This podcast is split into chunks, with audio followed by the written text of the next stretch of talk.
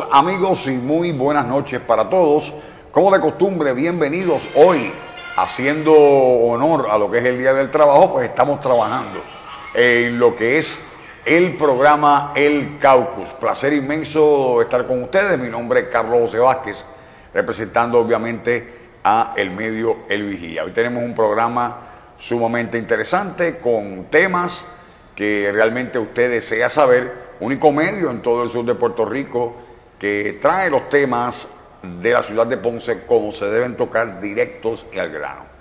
Pues como comentaba eh, con eh, nuestros panelistas en la noche, le pedí, haciendo eco a lo que es el programa del compañero Tato León, que se transmite también por aquí, por, este foro, por este medio, un privilegio personal de eh, hablar con ustedes tranquilamente y sosegadamente sobre una situación que ocurrió hace varias semanas atrás, donde eh, sobre más de 10 medios de comunicación eh, fueron convocados a una conferencia de prensa en un restaurante en Ponce de eh, la administración del doctor Luis Irizarry Pavón. Lamentablemente este medio no fue permitido, ¿verdad?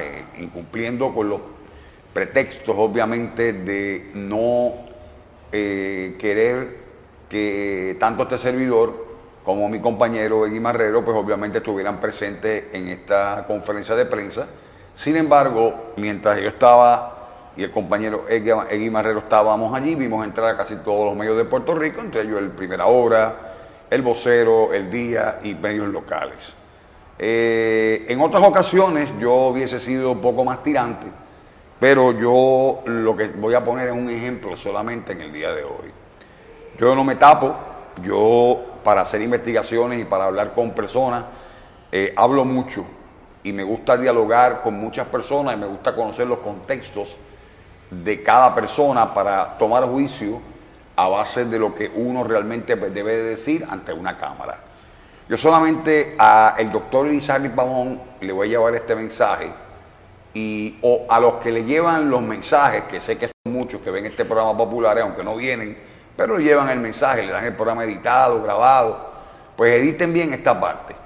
Doctor Irizarry Pavón, a usted le estoy hablando directamente, alcalde de mi ciudad de Ponce, y entiendo que la suya.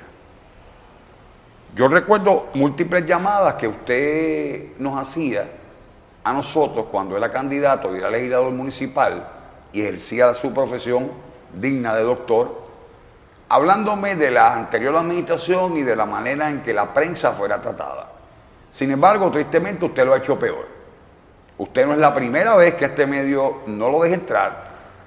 Las investigaciones se hicieron porque si usted piensa que no, yo me paro aquí a hablar directamente a esa lucecita que yo estoy hablando ahora, eh, hablar por hablar, eh, realmente no es correcto. Eh, usted fue el que dio esa orden y usted envió a sus amigos y sus defensores a que atacaran eh, y no permitieran, hicieran una fuerza de choque allí. No voy a mencionar nombres, ustedes saben quiénes son, entre ellos nombres de machetes y cuchillos y cosas que realmente no vale la pena decir, ¿verdad? Pero lamentable, Eduardo Questel, que también lamentablemente me da mucha pena, compañero de los medios, que también hizo unos comentarios muy antisonantes, pero yo no me voy a tapar. Llevo muchos años en esto sufriendo, trabajando, haciendo, tratando de llevar información y yo digo las cosas como son.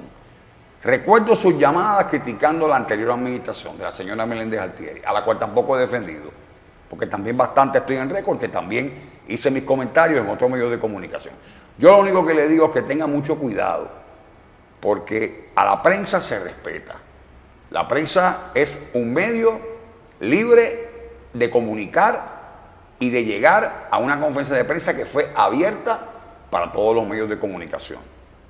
Yo no voy a discutir con usted, no soy persona de discutir con usted, sabe lo que hemos hablado privadamente, pero lamentablemente uno es solidario. Y yo represento a este medio. Y voy a defender este medio como usted defiende a su gente en la alcaldía. Y lo que cometió fue un descaro. Y lamentablemente paso la página completamente con usted. Porque yo entiendo de que lo que uno promulga como ser humano debe demostrarlo en actos solidarios con el semejante.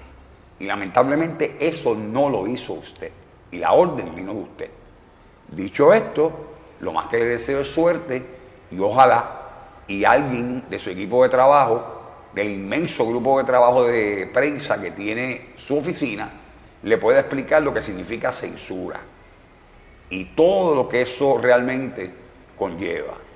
No me crea a mí, eh, en el programa Privilegio Personal del licenciado Tato León, al que usted lo conoce muy bien, explica muy bien lo que conlleva una censura previa a este medio. Pedro Tomasini, en su lenguaje florido, folclórico, folclórico también habla sobre el particular. No lo hice yo, lo hizo usted. Y yo realmente paso la página porque realmente no me interesa participar en ningún lugar donde uno no es bien recibido. Y no solamente usted, sino los que le rodean. Y me da mucha pena, me da mucha pena de que cada ser humano que estaba allí, y si eso no lo explicaron, se lo voy a decir yo, bajó la cabeza cuando vieron la situación. Pero si eso es su forma de cómo cobrar una fiscalización, yo no me quiero imaginar realmente cómo usted pues puede sentirse cuando le hagan algo igual.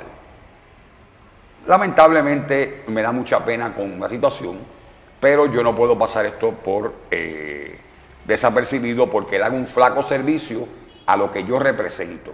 Les recomiendo con respeto y con mucha admiración a lo que usted es como doctor, que realmente analice su vida políticamente y entienda de lo que usted hizo no se hace. No se hace. Espero que para las próximas ocasiones, que no voy a estar presente porque no me interesa ninguna conferencia suya, ¿verdad? Porque si no, para una no soy bueno, para otra tampoco, realmente, porque yo esto no es una escuela.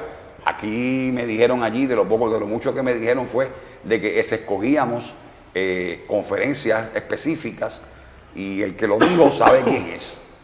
Y recuerde a esa persona que lo dijo, que mañana es otro día y que mañana su profesión y su vocación va a ser analizada por los actos que usted cometió. Usted sabe quién es, amigo, y es mi amigo, pero lamentablemente tenemos que darnos a respetar. Este es el único medio de comunicación que ha fiscalizado. Mi respeto, doctor Elizarri, y su conciencia, obviamente, analícela para ver quién es el que está pecando aquí de hacer las cosas mal.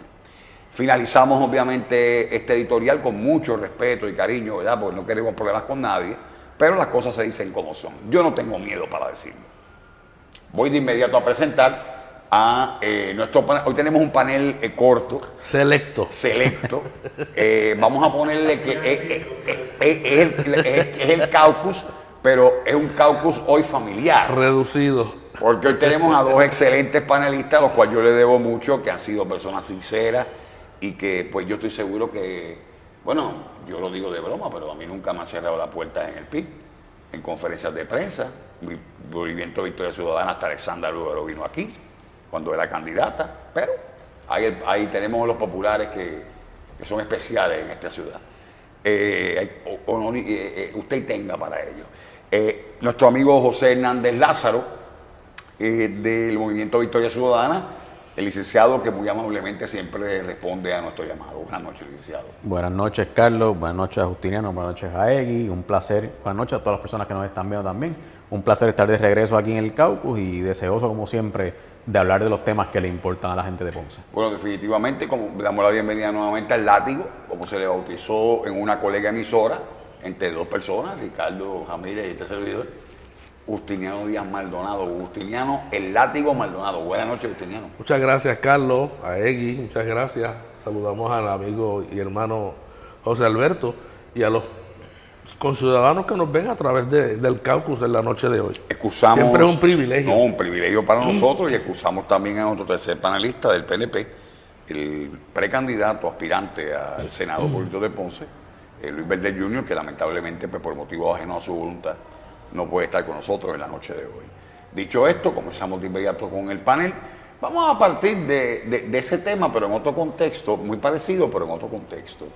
Eh, vamos a hablar sobre precisamente la fiscalización hacia esta administración que la hemos visto ambivalente eh, en otros medios de comunicación y que no ha sido constante como era con la otra administración. Hemos visto como que, como que esa balanza como que ha bajado. Esa fiscalización no existe.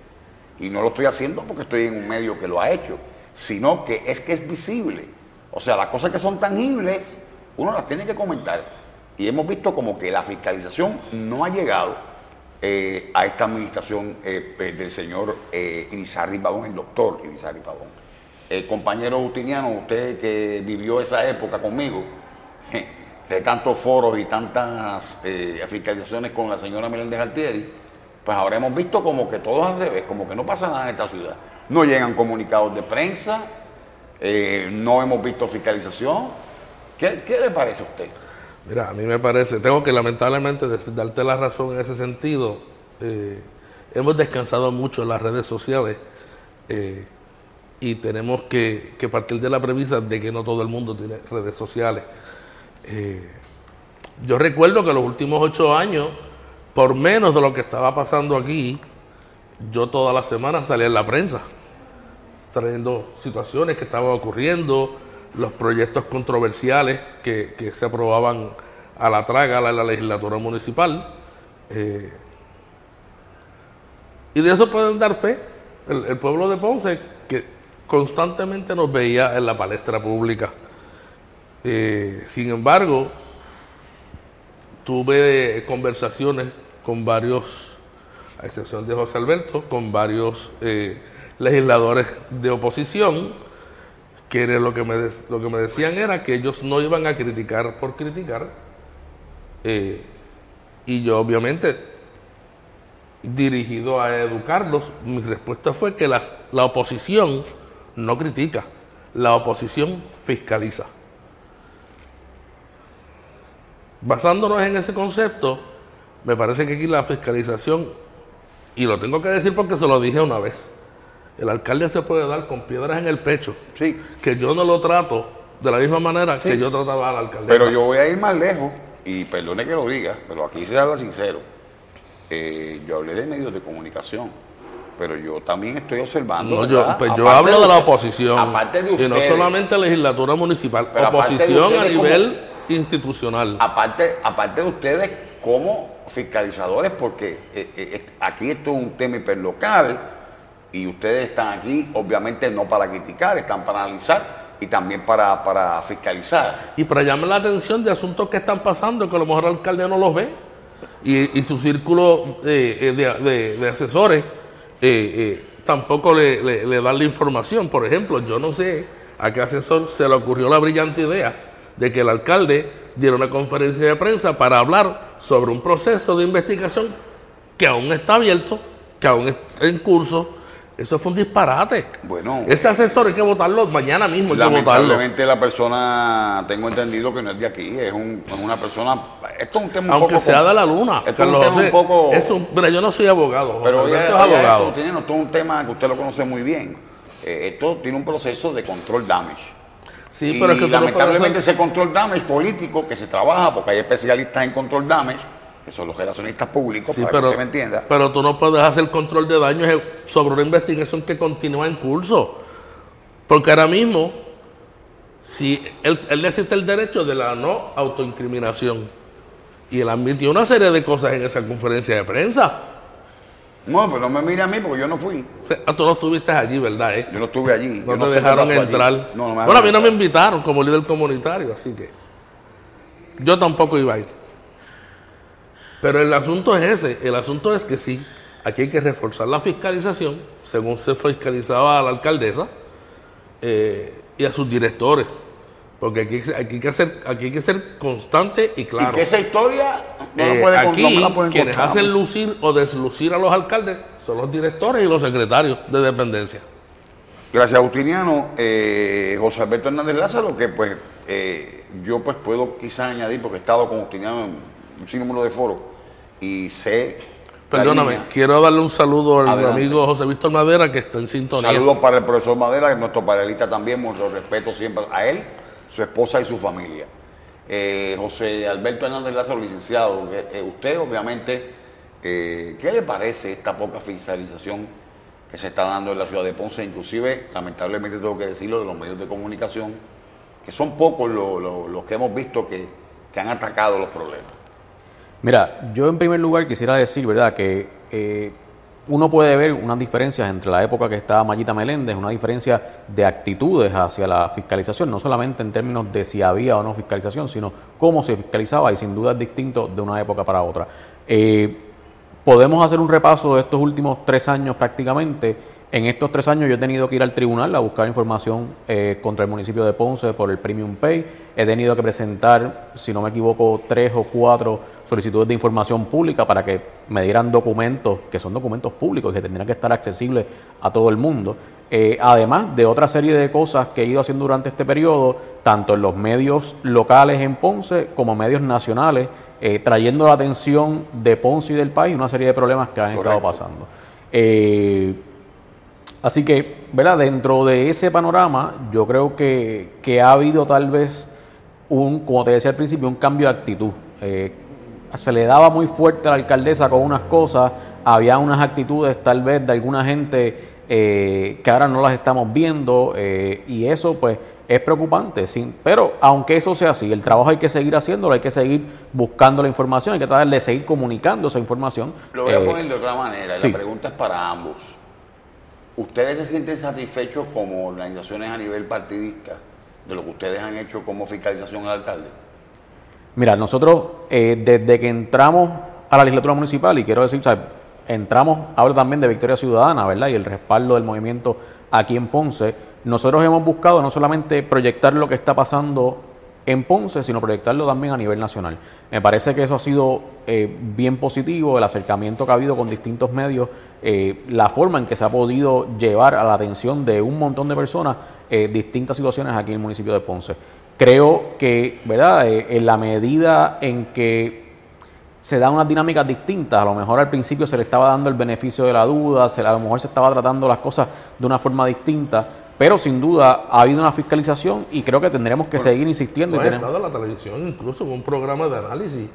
En varios, en varios programas a nivel nacional, este, en varios medios. O sea, que usted se siente satisfecho de lo que usted, de lo que usted Mira, yo, yo, creo que siempre hay espacio para mejorar. O sea, es decir, yo lo estoy haciendo perfecto, pues sería decir una mentira, ¿verdad? Yo creo que hay cosas en las que uno a lo mejor falla, hay cosas en las que uno puede mejorar y siempre pues es importante esa reflexión que uno tiene que hacer del trabajo que se está haciendo y donde se esté haciendo de una manera deficiente, pues hacer el esfuerzo para mejorar más. Bueno, cosas de la vida, eh, lo cual no lo estamos haciendo irónicamente, lo que vamos a preguntarle a Agustiniano, no, lo coja irónicamente, no usted. En mi caso, eh, para contestarte la pregunta. Sí, pero es que hay, hay, un preámbulo, hay un preámbulo el Partido Independentista, pues, eh, da la casualidad de que su presidente, pues ahora es la mano derecha del doctor Elizalde Babón.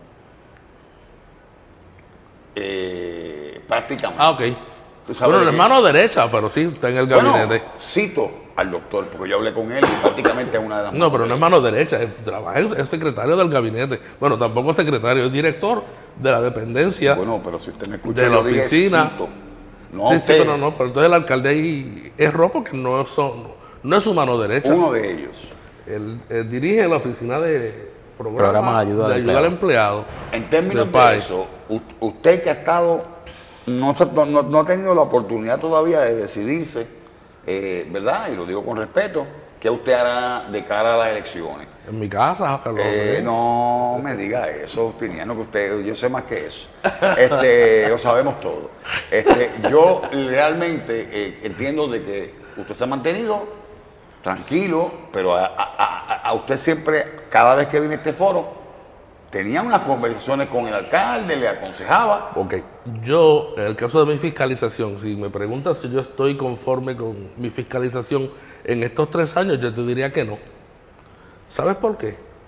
Porque número uno, yo le he dejado el espacio a José Alberto, a Gloriví y al amigo Antonio Quiliquini, que son la oposición que está en la legislatura municipal. Por otro lado, siempre que yo vengo a este foro o a cualquier otro foro que me invitan, yo siempre tiro el asunto de la fiscalización de lo que está pasando.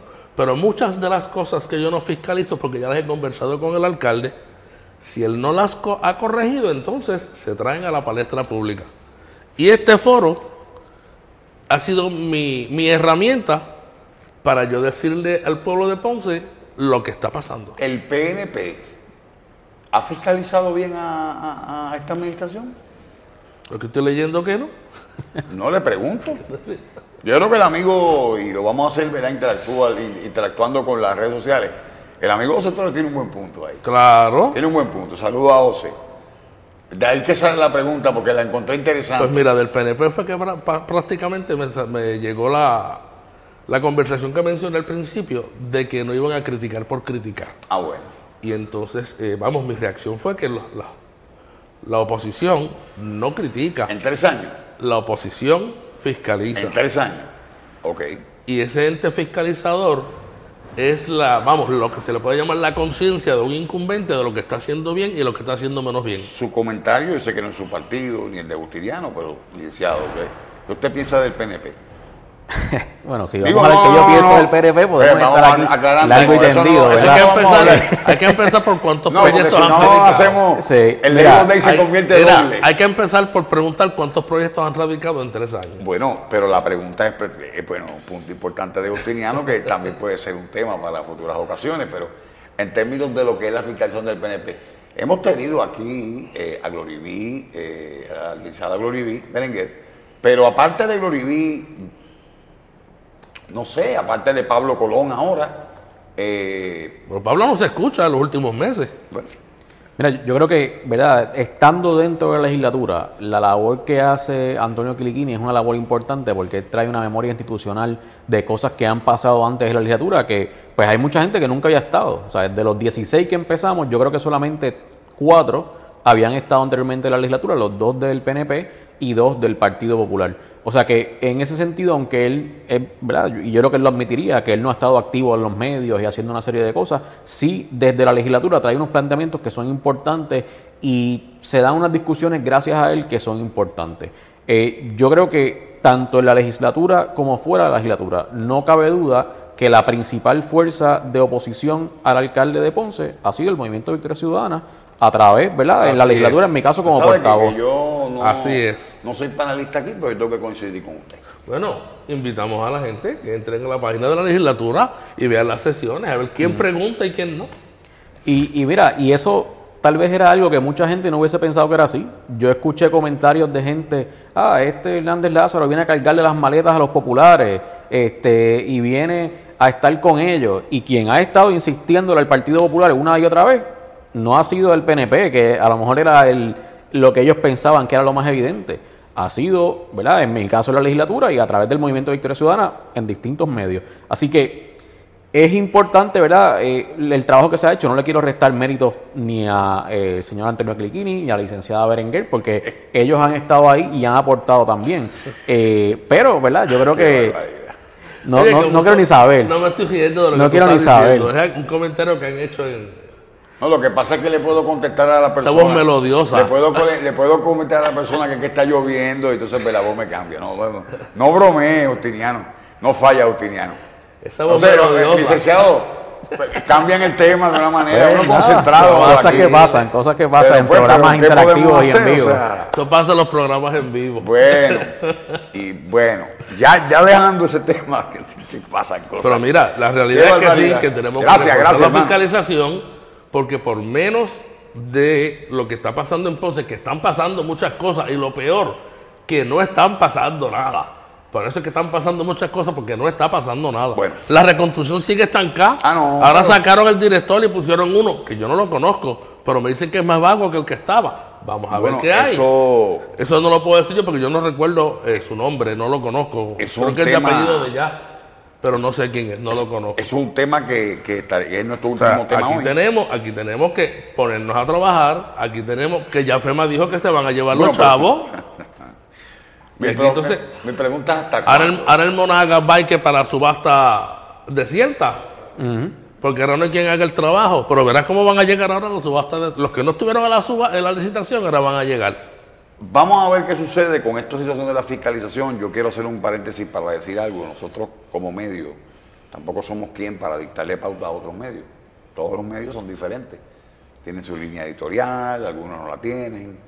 Eh, no estamos criticando aquí ningún medio de comunicación local, simplemente es que Nosotros hacemos una comparación de los problemas que había en, la otra administración versus lo que estamos viendo con la actual. Y con problemas reales que ya de ustedes conocido.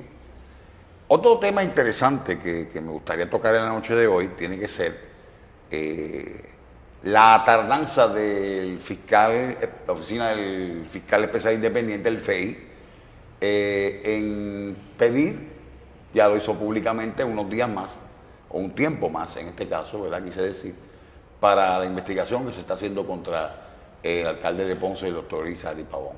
Ahora vamos a hablar no de la situación que le está ocurriendo al doctor, todo el mundo conoce el famoso préstamo popular, todo el mundo sabe este problema. Que lo bautizaron ustedes así. Eso es correcto, de aquí salió ese, esa, esa información. Esa consigna La del consigna. préstamo popular. Y de aquí salió, por eso obviamente usted ve que sucede muchas cosas eh, con este medio.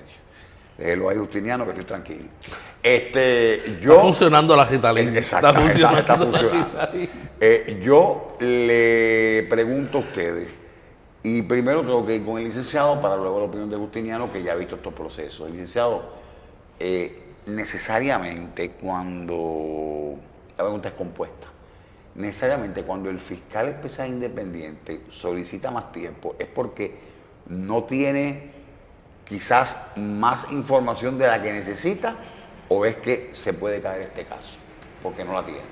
Mira, la verdad es que con el FEI es difícil saber qué está detrás de los movimientos que ellos hacen, ¿verdad? Este, uno, si tiene una mente tal vez más contaminada por la cosa politiquera, podría estar pensando que mientras más tarde, mejor es para algunas personas, ¿verdad? Que pueden ver que esto en un momento preciso puede afectar el proceso electoral para el Partido Popular en Ponce.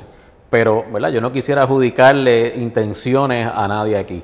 Eh, hemos visto en otros procesos del FEI que extienden ese término inicial de los 90 días casi, ¿verdad? Lo más que pueden. Eh, así que, ¿qué está pasando? Yo no creo que se pueda adjudicar es que no tienen información, porque nada más de ese informe, esas determinaciones que hizo la Oficina del Contralor Electoral, sabemos que hay declaraciones juradas. Sabemos que hay información que viene en distintas agencias del gobierno, que no se especificó si son agencias del gobierno estatal o federal. O sea que, que no haya información no parece ser el caso, porque esas determinaciones que hace el Contralor Electoral parecen estar sustentadas en documentos y en otra información, en testimonios. Así que, ¿por qué ellos lo están haciendo así? no queda del todo claro si es una cuestión estratégica de organizar y atar mejor los cabos de cara a un proceso judicial o si es que ellos ven alguna carencia en esa estrategia que tienen que darle subsanar antes de llegar al tribunal. Fíjese que, oye, qué coincidencia que, que usted hablando sobre esto, eh, que está en nuestro productor, eh, hoy se publicó una noticia en el Vigía de que el 92% eh, de casos que han sometido al FEI tiene ese mismo 92% de efectividad. O sea, hay que ver, ¿verdad?, en qué contexto se dice, pero ellos han solicitado un tiempo. Bueno, el de Guayama lo fue en tiempo encontraron récord. limpio, limpio de polvo y paja y al otro lo día estaba el FBI llevándoselo. Eso, ah, eso es correcto. Y, y no, y, otro- y otros casos más, como fue el de Cataño, y otros casos más que podemos hablar, pero eh, eh, ¿cómo usted lo ve, Justiniano? Yo la puedo ver, como dice José Alberto, no, no podemos adjudicar intenciones porque no las conocemos. Pero yo como lo que estoy viendo aquí es dos cosas. Le están dando tiempo a los empleados de confianza atornillarse en puestos de carrera. ¿Eh? Los amigos que tienen derecho a trabajar, que yo no tengo problema con eso. O sea, vamos a aclarar un punto. Aquí Ese es el empleados tiempo que están buscando atornillar. Claro, se están atornillando. Que si en Citra, que si en el otro lado. O sea, de eso es que se trata. Esa es una de las Que si la posibilidades. división de grupos Dos. entre unos y otros. Dos, es muy probable que ellos estén dándole tiempo al tiempo para que llegue noviembre y el alcalde no pueda aspirar. ¿Usted piensa que el alcalde va, va- va a volver a aspirar? Seguro que sí. Bueno, si no se lo, no, no se lo llevan antes o si no bajan las acusaciones, él le ha dicho que va a aspirar. ¿Y usted qué Y piensa? derecho tiene. Y no, bueno, no, nadie se lo quita. Siempre, si, si, no, si no tiene ningún tipo de acusación, puede hacerlo. Claro. Eso es claro. Eh, eh, José Hernández, nada, Yo licenciado. creo que ¿verdad? sería contraproducente para él decir que no va a aspirar, aun si él piensa que no va a aspirar, porque lo convierte, como dicen en inglés, en un lame duck y, y le mata el momentum, si alguno, ¿verdad? Tiene su administración, si tuviese, ¿verdad? Le mata ese momentum para proyectos, para negociaciones, para hacer una serie de cosas. Así que yo no creo que él lo diría, ha demostrado en varias ocasiones que tiene interés en aspirar, no solamente para estas elecciones, para las próximas de No, más él ha arriba. hablado de- hablado de Este, cuatro. Así que, ¿verdad? Habría que ver en qué queda eso. Yo creo que, que el panorama está complicado y que, según lo que uno va escuchando, hay gente dispuesta a retarlo y gente dispuesta a, a servir de heredero de, de su administración. Bueno, aquí hay otra pregunta también dentro de esta, de- dentro de esta situación. eh. Es recompuesto, lleva por dos. ¿Cuán, ¿Cuán real es esta acusación? O sea, vamos a hablar ahora en contexto de la acusación. Bueno, la investigación, La porque no hay acusación. O sea, Exacto. La bueno, investigación la es real. investigación que procedió a que pudiese desarrollar una investigación. y Una de que ocurrió, ocurrió. Porque lo, lo Pero ¿cuán real es para encauzar a una persona? Eso hay que ver la evidencia que tiene el FEI para saber cuán probable sea eh, los, los hechos que se están imputando. En el caso suyo, licenciado, ¿cómo usted lo ve? Mira, me parece que esa determinación que hizo la Oficina del Contralor Electoral pone un grado de certeza en, en toda la investigación, porque por ejemplo, como decíamos ahorita, hay unas declaraciones juradas de que se incurrió en una conducta que ante la ley 222, que es la ley para la fiscalización del financiamiento de campañas políticas, pues es incorrecta, ¿verdad? Se cogió dinero que no había que coger, se cogió dinero por encima del límite permitido por ley, no- se usó efectivo no se reportó. y no se reportó. O sea, que, que hay una serie de cosas que ya crean... eh, Una le- duda. o sea, no, y, y que anclan lo que llevamos hablando desde cuándo, desde octubre empezamos a hablar de esto, de anclan eso a unos hechos que son ciertos a la luz de lo que sale del- de la oficina del Contralor Electoral. Interesante, amigo del punto. Usted está viendo el Caucus, edición especial hoy del Labor Day Weekend, o en otras palabras, para que no me digan que soy estadista, del Día del Trabajo. Vamos a hablar en. Día de Santiago Iglesias Pantín. También, eso es muy importante. Gracias por recordarlo, Justiniano Díaz. Eh, tú sabes que hay que ser bilingüe ahora, porque tú sabes cómo es esto. Pero eh, vamos a hablar aquí claramente eh, sobre otro punto interesante. Mientras todo esto ocurre, estamos llevando prácticamente, si se han dado cuenta, en orden cronológico. Mientras todo esto ocurre, eh, todavía pues se siguen esperando desarrollos económicos en la ciudad se está esperando que, que hay unos proyectos que, que se hagan, eh, no hay fecha, lo hemos dicho aquí un sinnúmero de veces, pero enfoquemos en el desarrollo económico, o sea, realmente pues no sé, hay personas que dicen que Ponce está, está completamente estancado y hay otras que dicen que han visto un poco de vida eh, bajo esta administración. ¿Qué comentario tiene usted? usted? Pues mira, yo he sabido que se han abierto varios negocios en el casco urbano. Yo no he podido confirmarlo porque yo no vengo. De no, no vengo Pero de día, voy a venir de noche. Pero que usted no baila, eh, Por eso, no vengo de día voy a venir de noche. las disco- disco- siete discotecas me dicen, Y como vente baja. exactamente. Pero vuelvo y te digo, yo, Digo no, podido, mal. yo no he podido confirmar esa información. porque después me cogen por mal. Está mal, yo no estoy diciendo que, no Porque estoy diciendo que, es que- esto, cada pelada, estos son negocios como quiera y hay que aceptarlo. Ahora mismo aquí tenemos un jeguera de fábrica en las urbanizaciones industriales que están vacías. Eso se lo podemos dar. Se lo podemos porque yo entiendo que ahí tiene injerencia eh, eh, el municipio eh, a los pequeños y medianos comerciantes para que echen para adelante. No podemos seguir esperando que en el casco urbano se, re- se, re- se- se reconstruyan las, propiedades o se rehabiliten las propiedades cuando tenemos unos locales que son muy buenos y se pueden utilizar.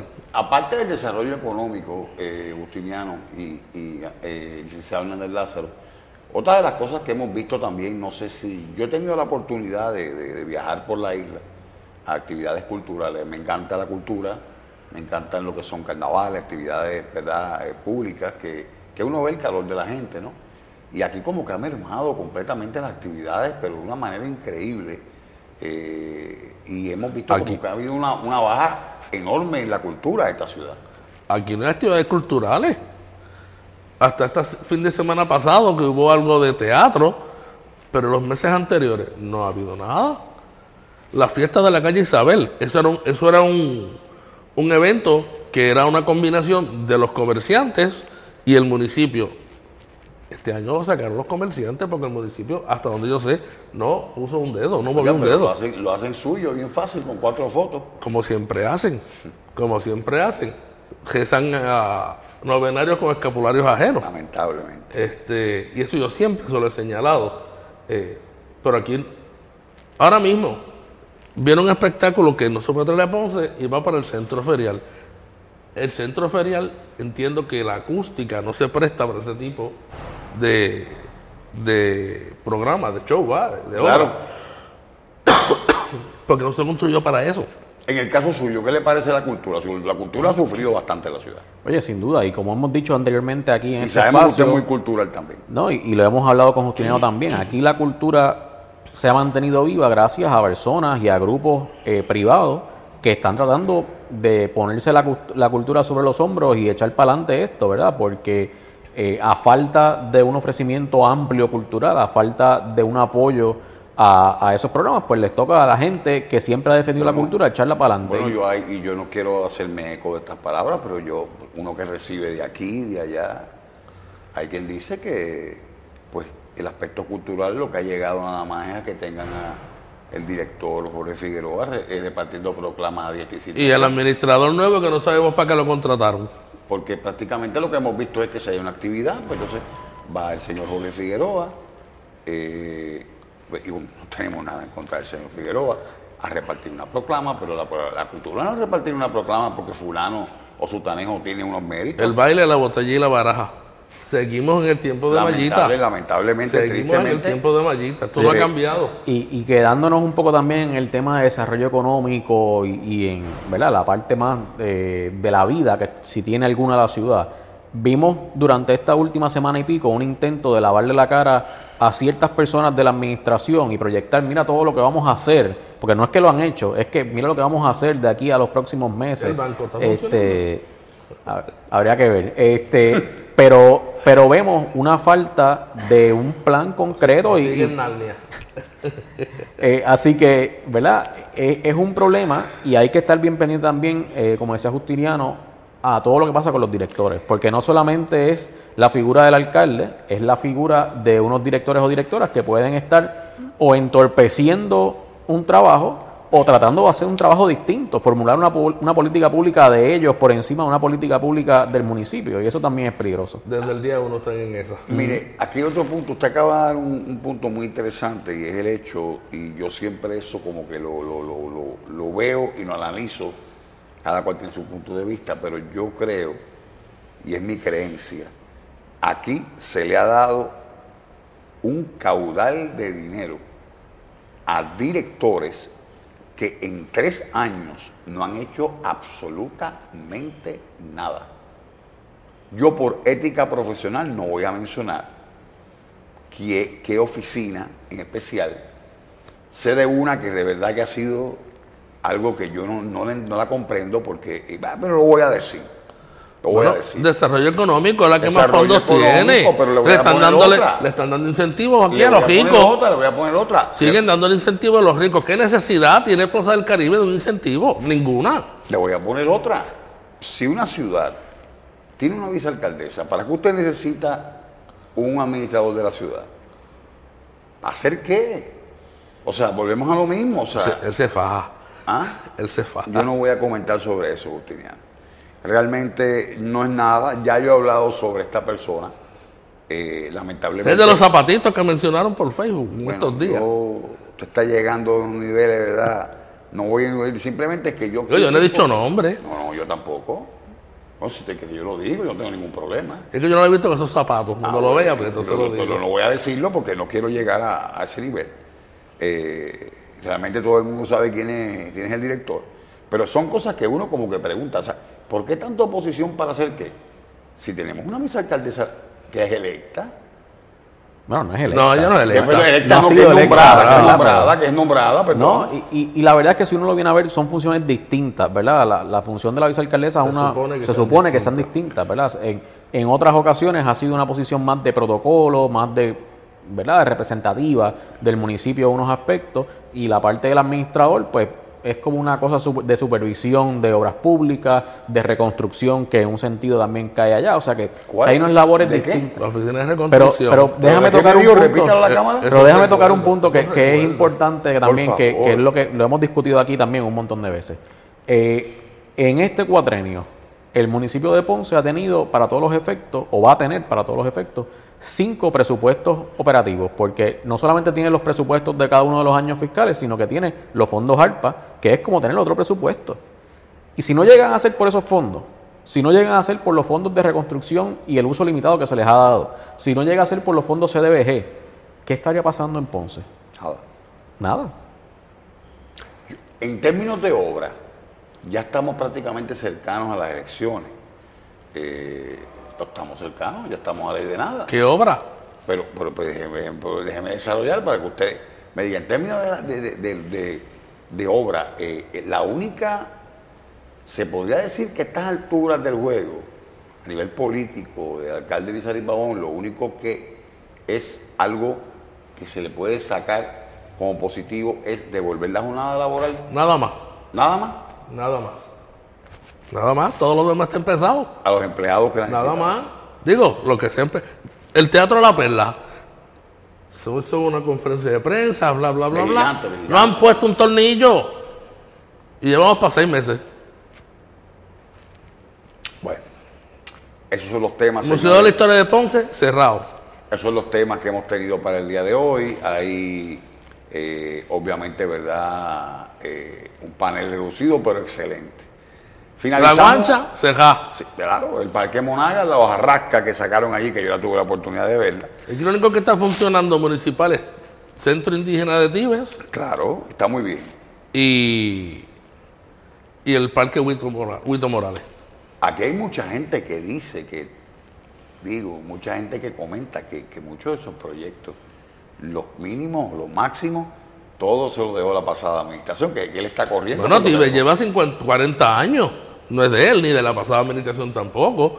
Y el Huito Morales, eh, yo creo que está desde ICO. No, pero yo le hablo de lo poquito o lo mucho que se había dejado de la a pasada administración. El problema fue ese, que vino a cambiar todo eso en vez de seguir con lo que estaba empezado. ¿Eh? Ahora, ¿quién, ¿quién lo asesoró para que empezara desde cero? Pues que era. Porque es el que, va, el que sigue ganando. Y sigue ahí todavía. Así es.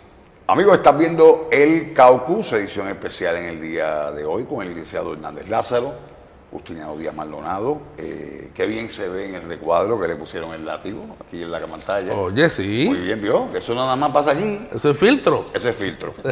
Eso es macramé, ¿te acuerdas? Quedó macramé. Ahí está, eso es muy importante. Así que eh, para finalizar el foro en la noche de hoy, eh, realmente pues vamos a, tocar eh, otro tema que yo entiendo que realmente pues eh, va a pasar en, en la ciudad. Va a haber un comité del PNP con bombos y platillos del licenciado Pablo Colón, con la Sonora Ponceña, actividades musicales. pero aquí, quito los espejuelos con ese propósito, aquí yo voy a entrar a, un- a una situación.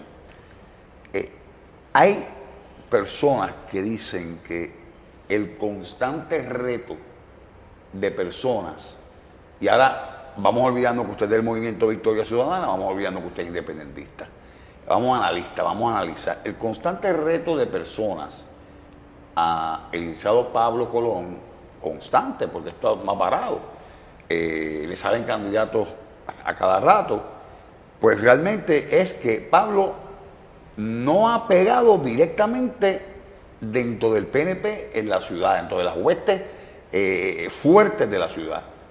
¿Ustedes creen que realmente eh, Pablo ha, ha llegado a ese nivel? Porque realmente es lo que comenta mucha gente. Yo he preguntado, me dicen, pues yo entiendo que es un buen candidato, entiendo que tiene un buen verbo para trabajar por la ciudad, pero tiene que llegar a la masa. Es eso realmente. ¿Le ha pasado al licenciado Colón? Dale. Pues mira, es, es Son difícil. preguntas fuertes, pero pues- Sin, sin estar en ese mundo del Partido No Progresista, pues es difícil saber. Pero, como tú dices, la señal de que estén saliendo personas a retar, pues quiere decir que no necesariamente ha consolidado a todo el grupo. ¿Es una este, señal de debilidad o no? Bueno, es una señal de inestabilidad política, sin duda, ¿verdad? Porque entra como presidente del partido, lleva un año ya, no, no sé cuánto tiempo No, llevará. como- casi 6 a 7 Va, para- va el año. este, y aún así, pues siguen saliendo, eh, hasta tan reciente como la semana pasada, me pareció, eh, personas interesadas en, en retar y aspirar a Un- ese puesto. El licenciado, que es el licenciado Marcos Mercurio Sobrado, y el, creo que es ingeniero, si no me equivoco, eh, Jorge Colón. No, y ahora El- sa- salió otro. ¿Quién? El, Egui del Toro. Egui del Toro. Egui del Toro. Sí, no, que eso se dijo con exclusivo aquí, eso lo- con la entrevista la realizamos nosotros, que obviamente Pues pues, mira, está- yo, eh, yo he hablado, no porque haya tenido el interés de hablar, sino porque los mismos PNP me traen el asunto.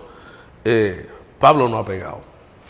Este, varios líderes del mismo partido eh, me han dicho que no quieren a Pablo como bueno, pero la pregunta es el por qué. Ah, bueno, lo sabrá, el por qué no ha Bueno, llegado. pero recuerde que yo le dije que se quitara el sombrero independiente. Él lo- él Analícemelo. lo sabrá el por qué. eh, inclusive creo que vino Tommy en una ocasión a, tratar de interceder, eh, Tomás Rivera Chats, y le dijeron a Tommy de que si él insistía en esa candidatura le iban a hacer campaña en contra también en Ponce. O sea, la cosa, la cosa no pinta bien dentro del PNP. Eh, las razones ellos las sabrán. Pablo Colón es estratega, fue el que, el que le llevó la campaña a la alcaldesa. Una pena que obviamente no tengamos a un panelista del Partido Nuevo Progresista hoy para, para preguntarle eso. Pero había que hacer la pregunta correctamente. Y de hecho hay varios aspirantes incluso a, a senadores y representantes. No, hay como seis. De hecho, ya tuvimos aquí a Jacqueline Rodríguez, que regresa a la política esta vez como candidata. Ramón Nelson Cruz. Burgo, ¿Ah? a Ramón Burgo. Ramón lo Burgo, tuvimos. que a cada jóvenes también tenemos a, bueno, un sinnúmero. Usted lo va a conocer a través de la plataforma del coloquio, que próximamente pues ya ha visto eh, varios eh, programas referentes a, a- ese particular para que conozca a los candidatos. Bueno, yo le tengo que agradecer a ustedes en el día de hoy, porque pues ustedes sacaron el tiempo un día feriado, un día que no ha sido fácil, y porque la lluvia, déjeme decirle que la lluvia ha caído lluvia en Ponce, pero de la buena, durante todo el día de hoy, así que tanto el licenciado Hernández Lázaro, que yo espero que próximamente, eh, tal como lo hizo Jordan Frau aquí, eh, ya haga oficial eh, su candidatura a la alcaldía de Ponce, lo haga con el vigía, porque él de su propia boca, con respeto, usted sabe que yo a usted lo respeto muchísimo, como se ríe, sabe que hay una amistad, aparte de, de mi trabajo, caballero en todo el sentido de la palabra, lo admiramos mucho por lo que ha hecho. Ya lo dijo claro hace tiempo de que obviamente pues no va a continuar con la idea municipal, pero sabemos que hay mucho talento en Hernández Lázaro y es una persona joven y así que podría ser otro candidato a la alcaldía de la ciudad. Vamos a ver, como hemos hablado en otras ocasiones, ¿verdad? Estamos haciendo todo lo posible para presentarle a Ponce, no solamente de Victoria Ciudadana, este, con todas las fuerzas que se puedan unir a esa alianza de país. demoníaco.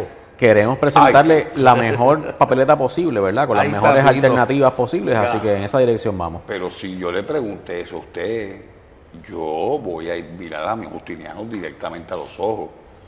A mí ha habido personas que me conocen, que son amigos suyos, y se ponen la mano en la cintura y dicen, ¿qué espera Justiniano Díaz para ser candidato a alcalde? Porque Justiniano ha ido ambivalente. Eh, eh, Déjenme eh, tranquilo, yo estoy en casa tranquilo. ¿Usted, ¿Usted ha pensado eso? No, yo estoy en mi casa tranquilo. O sea, usted descarta totalmente hoy aquí que usted no, usted no va a ser candidato a alcalde. No. Y usted va a dar la madera solo. Bueno, yo lo puedo ayudar, pero... Vamos a ver qué pasa de aquí a allá. Falta año y medio. O puede haber una unión entre Hernández Lázaro y Justiniano. Todo, todo es posible.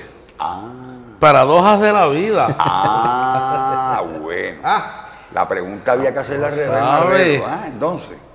Pero No sabe. yo auguro de que apunten lo que viene para Ponce es bueno. Le auguro de que, ya lo dijo señores, esto aquí. Lo que viene para Ponce es bueno y no más rojos y no más azules. Esto aquí, obviamente, eh, la pregunta, pues ya se, ya se, ya se, ya se está. Oye, ya probamos. Ah, lo que no. dan los azules y ahora Pero estamos es que ya se probando está lo que limpiando el camino y con razón la lluvia. Obviamente está limpiando el camino que aquí va a haber algo, aquí va a haber algo muy especial y se lo voy a augurar. No se extrañe ver a estos dos caballeros eh, juntos en una papeleta. Con eso lo digo todo y me voy antes de que me contesten. No, pero aparte. Gracias, gracias al licenciado Hernández Lázaro. Mi respeto Gracias, siempre. Sabe que tiene un amigo personal aquí excelente. Gracias, siempre gracias. de mi parte hacia usted y el respeto para mi hermano Agustín. Carlos, gracias a ustedes y a X siempre por la oportunidad. De nuevo es un privilegio para mí estar aquí con ustedes y No, y nos alegramos mucho que ya, ya nos hacía falta, porque usted sabe que aquí, eh, y, y todo el mundo coincide en lo mismo, que hace falta Agustiniano. Tenemos a José Alberto allí que ha hecho buen trabajo. no, no, pero cuando yo digo de, ok, yo no, yo no, pero vamos a aclarar, yo lo que estoy hablando es de, que- de usted, o sea, José Alberto ha hecho un trabajo excelente, pero hace falta siempre esa voz disidente, esa voz eh, eh, que, que trae Eso jocosamente... me trajo hasta, hasta persecución en la administración pasada. Bueno, no, y sacar de camisas en la legislatura municipal. Ah, ¿te acuerdas? Ah, Claro que me acuerdo. Si toda- usted la tenía en la gaveta derecha. Yo sé lo que hablo. Señores, nos tenemos que despedir. Volvemos a eh, finalizar como empezamos, y lo digo ahora de otra manera. Si en algún momento usted, eh, amigo popular que ve el programa, se ha sentido ofendido por las palabras que este servidor dijo de manera respetuosa, disculpe, pero eh, yo tengo una responsabilidad. Yo llevo sobre 30 años en los medios de comunicación y en tiempos modernos ningún alcalde de esta ciudad había cometido la eh, barbaridad de cerrar las puertas a un medio de comunicación. Pero aquí Y hay menos una- uno que le sirvió cuando era candidato. es correcto. Pero aquí hay una ventaja. Contra viento, Son los asesores. Lamentablemente. Y gente que uno conoce que jamás pensó que fueran a ponerse con eso. No, Así no es. voy a hablar. Pero a lo que quiero llegar es que hay una ventaja. Que usted lo ve sin que yo tenga que decirlo. Yo lo estoy recordando. Usted lo vio, hay un video que Si aquí dice. no hay representación, eso es un field day para mí. Obviamente. Pero usted lo ve en el Vigía, que ahora pues ha instituido también, para beneficio de ustedes, pues unas noticias que son a nivel nacional, para que usted se mantenga informado y lo que trabajamos también a nivel local. Siga con nosotros, les recomendamos que eh, vea el podcast de Pedro Tomasini, que como bien dice el titular, todavía no ha podido dormir ese muchacho. Eh, ¿Qué vamos a hacer, Marrero, con eso? Tenemos que buscarle la forma de que cómo duerma. Y un podcast bien interesante de las consecuencias legales que eh, puede causar lo que es la censura a los medios de comunicación en una voz autorizada como el licenciado Luis Guillermo León Rodríguez. Así que no tenemos tiempo para más, lo puede buscar en nuestra página, siga con nosotros, gracias a las facilidades excelentes y al servicio que siempre nos da el Ponce Plaza Hotel y Casino en este salón excelente que ya es parte de El Vigía. De mi parte, Carlos José, pasen todos buenas noches, descansen y no se mojen. Buenas noches.